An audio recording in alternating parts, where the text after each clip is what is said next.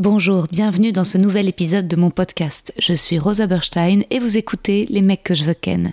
Je suis actuellement en rodage de mon tout nouveau spectacle, c'est complet à Paris au Cartel, mais vous pouvez me retrouver prochainement en tournée à Montpellier, Lille, Bruxelles, La Roche-sur-Yon, Ergué-Gabéric, Aix-les-Bains, Istres, Dessines et Saint-Étienne. Tous les liens pour réserver sont sur mon site internet. À bientôt. Mom deserves the best, and there's no better place to shop for Mother's Day than Whole Foods Market. They're your destination for unbeatable savings, from premium gifts to show-stopping flowers and irresistible desserts. Start by saving 33% with Prime on all body care and candles. Then get a 15-stem bunch of tulips for just $9.99 each with Prime. Round out Mom's menu with festive rosé, irresistible berry chantilly cake, and more special treats. Come celebrate Mother's Day at Whole Foods Market.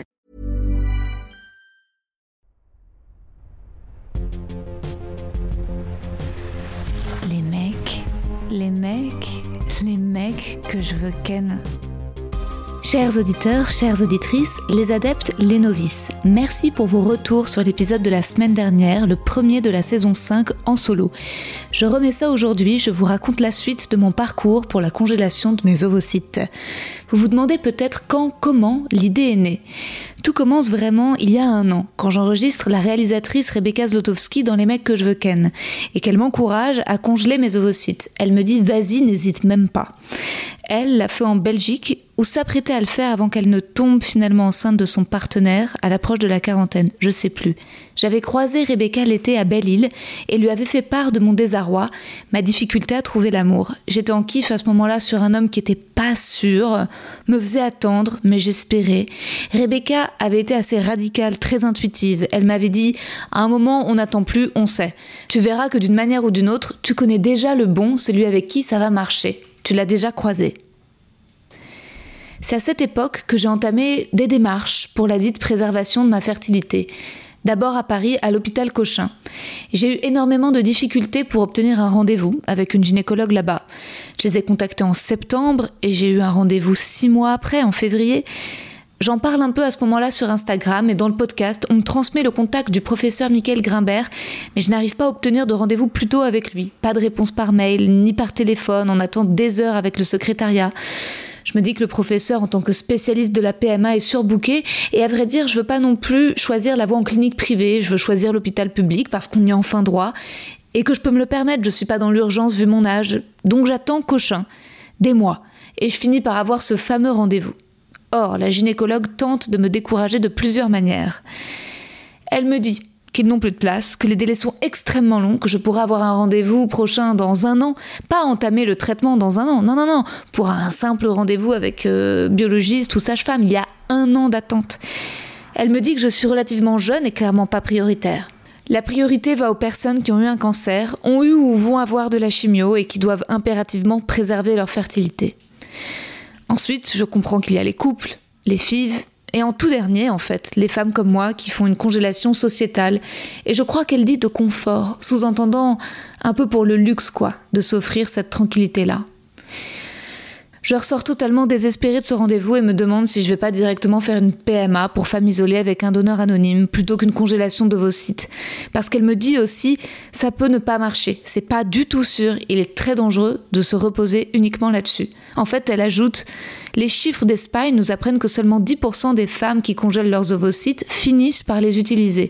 En gros, tout ça pour ça, c'est un peu du gâchis. C'est ce qu'elle me dit.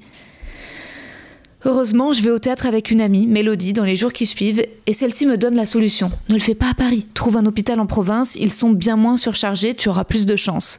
C'est ce que j'ai fait, et c'est ce que je vous conseille. J'ai pris rendez-vous à Reims, et ensuite, tout s'est bien passé. Je suis tombée sur une gynécologue qui très intelligemment m'a tout de suite sensibilisée aux dons d'ovocytes, en me donnant des brochures et en m'expliquant que si je n'utilisais finalement pas mes ovocytes, je pouvais aider une femme à procréer en lui faisant un don, sauver un couple? Qu'il ne fallait pas avoir peur de la levée de l'anonymat, au contraire. Il y a aussi des délais à Reims. hein. J'ai eu mon deuxième rendez-vous en juillet dernier avec biologiste, anesthésiste, sage-femme. Ah désolé, ça vous entendez, c'est mon chat qui est, qui est dans ses toilettes et qui fait du bruit avec sa litière. Il en a rien à foutre de ce que je raconte, mais je continue. Donc entre-temps, moi j'avais envoyé tous mes résultats sanguins, toutes mes échographies. Ah, Ça a l'air compliqué, hein, mais ça l'est pas tellement quand on est dedans. Faut juste s'armer de patience et tout finit par se concrétiser et prendre forme. Chaque récit est différent, mais méfiez-vous de ceux qui tenteront de vous décourager dans ce projet, si vous en avez envie, ou des remarques du type euh, Ah là là, tu vas douiller avec les hormones, euh, euh, pourquoi tu t'infliges ça, mais pourquoi de toute façon tu le fais pas naturellement? Là-dessus, sur, sur, ce genre de réflexion, n'hésitez pas à écouter l'épisode de mon podcast fait avec Judith Duportail. Tous les interlocuteurs, les interlocutrices que j'ai eu à Reims était exceptionnel. J'ai vraiment béni Elisabeth, la sage-femme, qui m'a expliqué tout mon programme, mais peut-être qu'elle m'en voudrait hein, de leur faire trop de pub. Ceci étant dit, voilà, bon, maintenant ce que je vais dire, euh, c'est que mon expérience, mais il faut que je le dise. La semaine dernière, ça allait avec les piqûres de Bemfola, puis j'ai dû ajouter une nouvelle picouse d'hormones, le cétrotide. Et là, sincèrement, les choses se sont un peu compliquées. Déjà parce qu'il faut faire un mélange et que c'est plus complexe euh, le cétrotide que le bemfola. Euh, moi, j'y suis pas arrivée toute seule, sans infirmière, et mon conseil serait vraiment d'avoir une infirmière tous les soirs. Il euh, y a des gens qui m'avaient dit Oh, tu peux te les faire toute seule, les picouses. Non, franchement, prenez une infirmière pendant la période. ne vous amusez pas à caler la première d'une émission télé devant des milliers de téléspectateurs un soir de piqûre. Mais bon, voilà je m'étalerai pas, mais si vous pouvez prendre un congé, ne pas bosser à ce moment-là, le faire pendant les vacances, c'est mieux parce qu'il y a des check-ups deux à deux jours d'écart où il faut faire des bilans sanguins et des échographies de monitorage à la première heure, à l'ouverture, dès 7h30. Donc il y a de la fatigue et puis la, dose d'hormones se fait sentir et, euh, c'est une organisation. Voilà, euh, c'est ça prend de la place, la sensibilité est exacerbée. Pour moi, une tristesse accrue, des larmes, de l'irritabilité, de l'angoisse, des difficultés à respirer, de la parano et de la culpabilité, physiquement des douleurs dans le ventre et un peu de diarrhée. Le plus dur, c'est la fragilité euh, psychologique. J'ai eu l'impression de revivre les mêmes sensations qu'au tout début du premier confinement. Quand je voyais euh, le Covid démarrer en Italie, je pleurais, j'y croyais pas, je pleurais devant les infos. J'ai aussi eu ça quand j'avais arrêté les antidépresseurs. Les larmes revenaient en écoutant l'actualité. Bon. Et tout ça, je vous le dis, euh, en secret.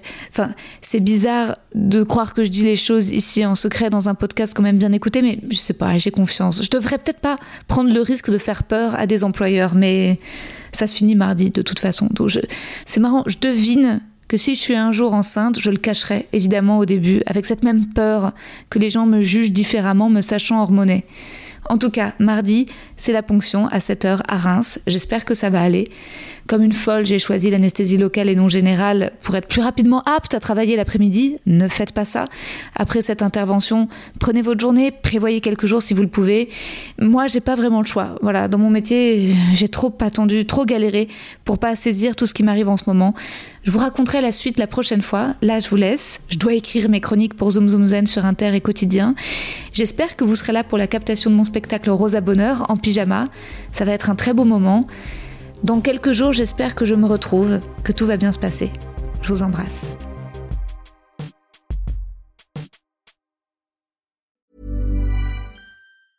Mom deserves the best, and there's no better place to shop for Mother's Day than Whole Foods Market. They're your destination for unbeatable savings, from premium gifts to show-stopping flowers and irresistible desserts. Start by saving 33% with Prime on all body care and candles. Then get a 15-stem bunch of tulips for just $9.99 each with Prime. Round out Mom's menu with festive rosé, irresistible berry chantilly cake, and more special treats. Come celebrate Mother's Day at Whole Foods Market. Vous avez aimé cet épisode? N'hésitez pas à le dire en faisant une petite story, en taguant mon compte et celui du podcast, at que je veux ken sur Insta. Vous pouvez également soutenir mon travail en venant voir mon spectacle, en lisant mon livre et en commentant sur YouTube les replays vidéo de mes chroniques sur France Inter. Je suis tous les mardis dans Zoom Zoom Zen. Merci, bisous.